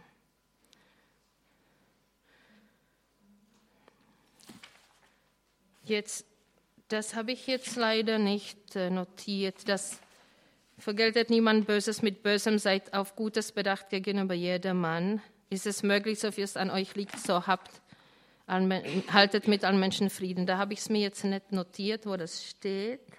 Aber vielleicht ist es in Zusammenhang? Ja, das ist in Zusammenhang mit dem Lass dich nicht vom Bösen überwinden, sondern überwinde das Böse mit Gutem. Das ist Römer 12, 17 bis 21. Und er zitiert da, äh, der, der, der Paulus zitiert da aus der fünften Mose und auch aus Sprüchen, wo er die zwei Beispiele bringt, dass wir nicht den Raum geben sollen dem Zorn dass wir Raum geben sollen dem Zorn Gottes und nicht selber das in die Hand nehmen sollen. Ja, es gibt noch, äh, noch äh, zwei Stellen aus dem Neuen Testament, die ich euch kurz vorlesen möchte. Kolosser 3, 12 bis 17, aber ich lese jetzt nicht das gleich Ganze, ich lese jetzt nur den Anfang. So zieht nun an, als die Auserwählten Gottes, als die Heiligen und Geliebten, herzliches Erbarmen, Freundlichkeit, Demut, Sanftmut, Geduld und ertrage einer den anderen und vergebt euch untereinander, wenn jemand Klage hat gegen den anderen, wie der Herr euch vergeben hat, so vergebt auch ihr. Und aus Epheser 4, 31 bis 32, alle Bitterkeit und Grimm und Zorn und Geschrei und Lästerung seien fern von euch, samt aller Bosheit. Seid aber untereinander freundlich und herzlich und vergebt einer dem anderen, wie auch Gott euch vergeben hat in Christus. Es ist einfach nicht möglich, eine Ehe zu führen, wenn man nicht äh, vergebungsbereit ist. Ja, da, daran scheitern Beziehungen, wenn jemand einfach äh, verletzt ist und bitter und nicht vergibt, dann scheitert irgendwann die Beziehung, weil die, Bitter, die Bitternis wächst dann mit der Zeit und wird immer schlimmer. Ja. Also das ist ein entscheidender, ganz wichtiger Punkt, dass wir lernen, mit, Gottes Hilfe zu vergeben. Also mir hat Gott hat mir auch schon so zwei praktische Hilfen gegeben in dem Bereich. Einmal hat er mir gesagt, stimmt, es heißt im Psalm 1, dass, dass der Mensch Erfolg hat, der Tag und Nacht über das Wort Gottes sinnt. Ja, dann hat mir einmal der Herr gesagt, ja, habe ich dir gesagt, du sollst die ganze Zeit nachdenken darüber, was dieser Mensch gesagt hat? Oder habe ich dir gesagt, du sollst über mein Wort nachdenken? Also das manchmal hilft es einfach, dass man sagt, okay, ich höre jetzt auf, darüber nachzudenken über diese Verletzung. Ich, ich denke nicht mehr darüber nach, ja. Ich denke jetzt was anderes nach, über Gott, Wort Gottes oder ein Lobpreislied oder, und dann gibt es auch in, in einem Psalm, da sagt der, der David, Moment,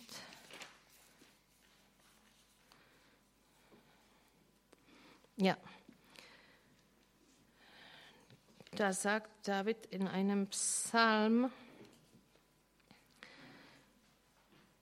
führe meinen Rechtsstreit und erlöse mich. Das ist Eberfelder. Luther sagt, führe meine Sache und erlöse mich. Es heißt eigentlich wörtlich, das, wisst ihr, Hebräisch ist sehr konzentrierte Sprache und äh, es mit wenig Worten werden Sachen ausgedrückt, die man in Deutsch mit mehreren Worten übersetzen muss. Aber da heißt es eigentlich auf Hebräisch Adonai, das ist also Gott, Riva, Rivi. Streite du meinen Streit. Streite du meinen Streit. Das ist, was wir auch vorhin gelesen haben. Überlass es Gott. Also wenn du wirklich, wenn du das, den Eindruck hast, jemand hat dich wirklich ungerecht behandelt, dann gib das an Gott ab und sag ihm, Herr, streite du meinen Streit.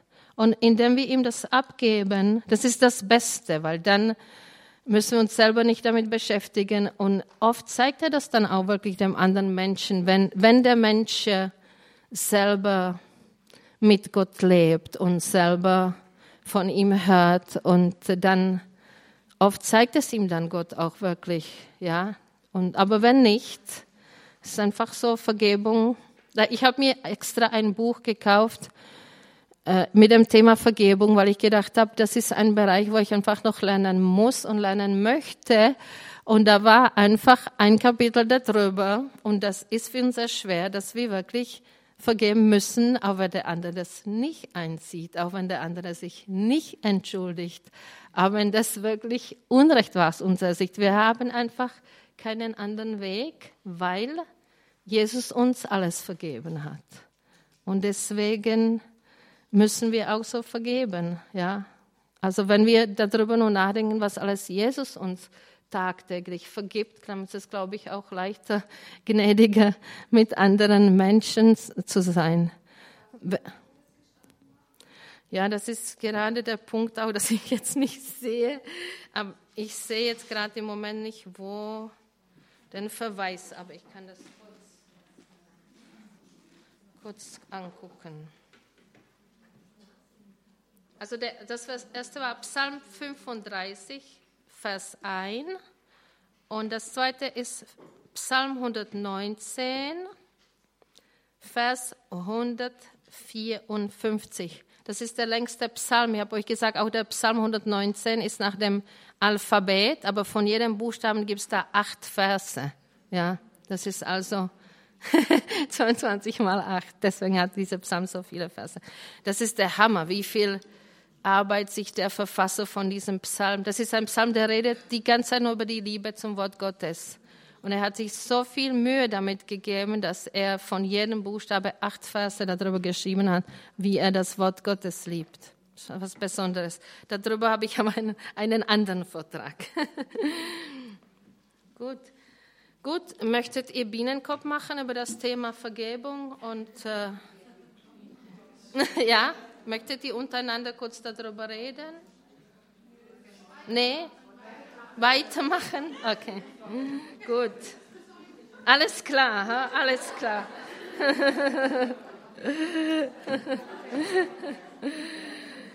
Gut.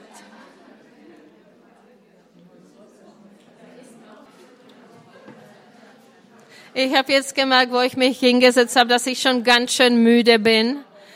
Dann machen wir noch ein bisschen weiter und dann machen wir alle Pause. Ja, ich brauche die Pause auch schon.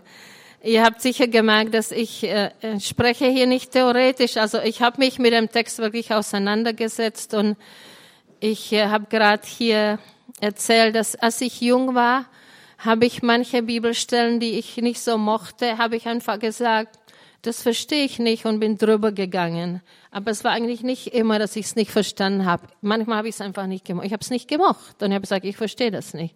Und ich, äh, heute gehe ich damit anders um. Also wenn ich einen Text sehe, der schwierig ist, den ich nicht, kann man menschlich sagen, nicht mag, dann sage ich, gut, mit diesem Text möchte ich mich auseinandersetzen. Ich möchte in die Tiefe gehen. Ich möchte es richtig verstehen. Ich möchte sehen, ob ich damit klarkomme. Und ich habe mich auch mit diesem Text wirklich äh, auseinandergesetzt und ich habe da auch viel gebetet und ich bin dran.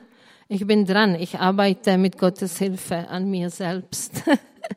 ja, und jetzt bin ich sehr müde. Aber ich springe jetzt mit euch zu einem Vers, der sehr gut dazu passt. Vers 25. Vers 25. Kraft und Würde sind ihr Gewand und sie lacht des kommenden Tages. Kraft und Hoheit sind ihr Gewand und unbekümmert, äh, Entschuldigung, unbekümmert lacht sie dem nächsten Tage zu. Also ich möchte zuerst mal über die erste Hälfte nur reden. Kraft und Hoheit sind ihr Gewand. Das heißt auf Hebräisch Os v'hadar. Wenn man das auf Hebräisch hört, dann weiß man gleich, diese zwei Ausdrücke, das sind Ausdrücke, die man sonst äh, auf Gott bezieht in der Bibel, ja. Und da sieht man ganz klar, das, was ich schon gestern gesagt habe, dass diese Frau, sie lebt nicht von ihrer eigenen Kraft. Das ist die Kraft Gottes, ja, in die sie sich kleidet. Es gibt in der Bibel, auch im Neuen Testament immer wieder diese Bildsprache, die sagt, wir sollen uns in bestimmten Art und Weise kleiden oder anziehen. Zum Beispiel in Römer 13, 14 sagt Paulus, zieht an den Herrn Jesus Christus. Vielleicht kommt überhaupt dieser Gedanke, dass wir was Geistliches anziehen aus diesem Lob der tüchtigen Frau, ja, weil da ist es ganz klar gesagt, dass ihr Gewand ist diese Kraft und Hoheit.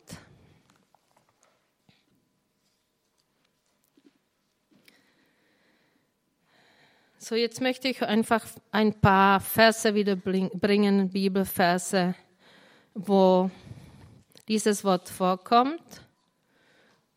Os Vehadar. Und ich bitte Annegret wie gestern, dass sie uns die Ausdrücke aufschreibt auf eine Folie, damit wir sie dann von Augen haben. Also in 1. 1. Chronik 1628 heißt es über Gott, Majestät und Pracht sind vor seinem Angesicht, Kraft und Freude in seiner Stätte. Und die zwei Ausdrücke sind also Pracht und Kraft. Aber eigentlich müssen wir uns umdrehen. Das Os Hadar ist, Os ist Kraft und Hadar ist Pracht.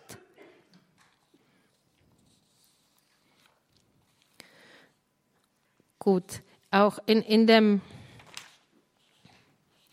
äh, die, die Hannah, das ist auch eine besondere äh, Frau in der Bibel, die Hannah, die keine Kinder hatte und darunter gelitten hat und gebetet hat und Gott hat ihr einen Sohn geschenkt und dann hat sie aber Gott versprochen und sie bringt ihn dann den Sohn, den Samuel zu Eli und sie betet wieder und sie sagt in ihrem Gebet unter anderem, er wird Macht geben seinem Könige. Das ist wieder dieses Wort, was wir von als Kraft gesehen haben. Es steht hier als Macht übersetzt. Und das ist in 1 Samuel 2,10.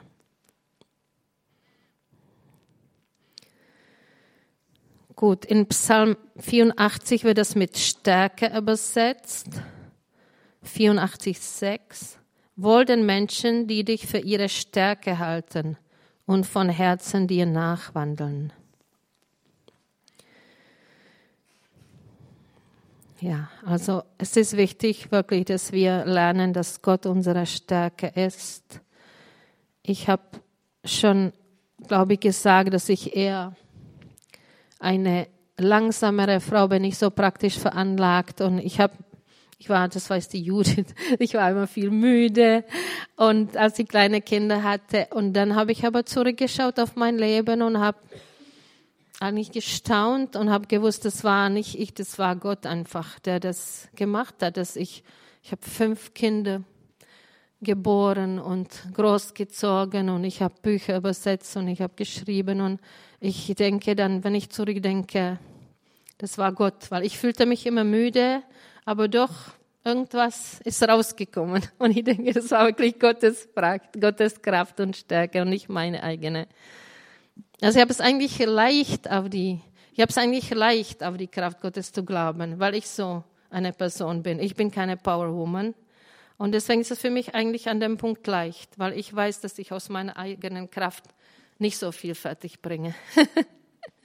Vielleicht haben das Menschen schwerer, die so viel leisten, da wirklich auf Gottes Kraft zu vertrauen.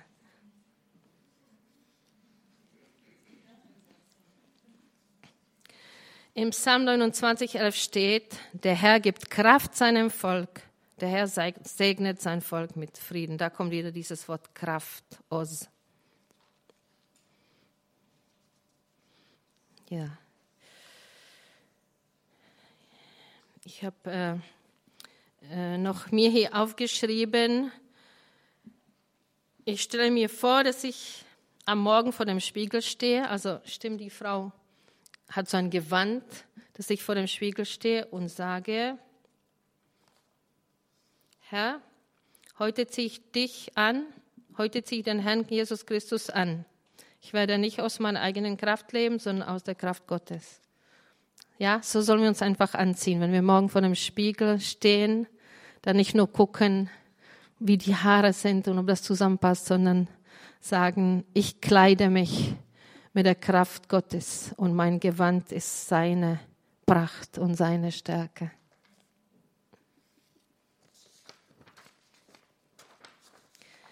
Ja, und äh, ich springe jetzt ein bisschen von einem Vers zum anderen, weil die Themen äh, sind äh, so ein bisschen verstreut in diesem Lob der tüchtigen Frau. Ich glaube, das hat zwei Gründe. Ein Grund ist, dass es nach dem ABC geht, ja, und dass man dann immer einfach bei einem bestimmten Buchstaben anfangen muss. Aber das der andere Grund ist, ich glaube, so ist es einfach in unserem Leben.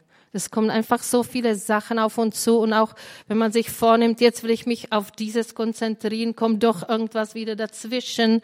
Und deswegen denke ich, so ist es genau mit dem Lob der tüchtigen Frau, ja.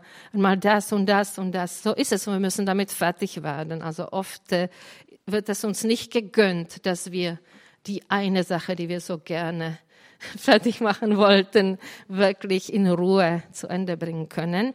So kommt im Vers 17 nochmal das Wort Kraft vor. Ah ja, da fällt mir wieder, nee, da habe ich das Blatt, ja. Also Luther, sie göttet ihre Länder mit Kraft und regt ihre Arme.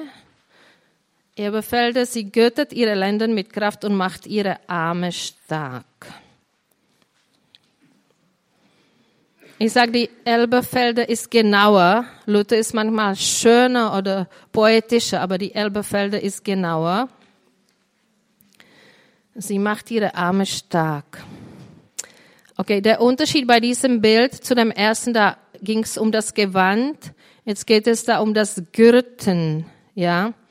Das Gürten, das ist ein Zeichen, dass man bereit ist, sich auf den Weg zu machen. Früher haben Menschen so ganz lange Gewänder getragen und sie mussten einen Gurt rummachen, um sich auf den Weg zu machen. Ja, also da geht es um diese Bereitschaft. Ich bin bereit. Ich bin auf dem Weg. Äh, zum Beispiel sagt das Gott zu seinem Volk, bevor er sie aus Ägypten geführt hat, sagt er, wie sie das Passalam essen sollen. Und da sagt er, so aber sollt ihr es essen, eure Lenden gegürtet, eure Schuhe an euren Füßen und euren Stab in eurer Hand. Und ihr sollt es essen in Hast. Also da geht es um dieses, sie gürtet ihre Lenden mit Kraft, da geht es einfach um diese Bereitschaft. In Epheser 6, 6, 6 14 sagt das Paulus auch, so steht nun eure Lenden umgürtet mit Wahrheit. Also dieses Bild kommt immer wieder vor, wie ihr seht. Und in Hebräer 12, 12 bis 13 steht, darum stärkt die müden Hände und die wankenden Knie und tut sichere Schritte mit euren Füßen, dass nicht jemand strauchle wie ein Lama, sondern vielmehr gesund werde. Also es ist äh, an uns, es liegt ein Stück weit an uns. Das ist einfach so ein Zusammenspiel davon, von, von der Kraft Gottes. Aber wieder, wir sehen, da ist auch was Aktives dabei mit diesem sich umgürten, ja. Dass man da einfach mitmacht und dass man das möchte und dass man darum bittet und äh, auch äh, nicht müde wird. So sagt das die Bibel auch. Und dass man nicht aufgibt, dass man nicht müde wird, wie das in Hebräer steht. Weil wenn man nachgibt, äh, diese Müdigkeit oder diesen Schwierigkeiten oder diesem Schmerz, dann kann man ganz, ganz lahm werden, ja.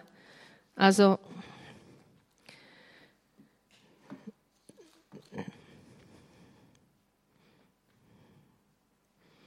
ja, das, dass man einfach, ich glaube, da geht es auch darum, dass man bereit ist, aber dass man auch nicht aufgibt und dass man, wenn man müde geworden ist, dann neu zu Gott kommt und einfach nicht um die Kraft bittet, sondern auch um die Inspiration und fragt, wie soll ich jetzt weitermachen?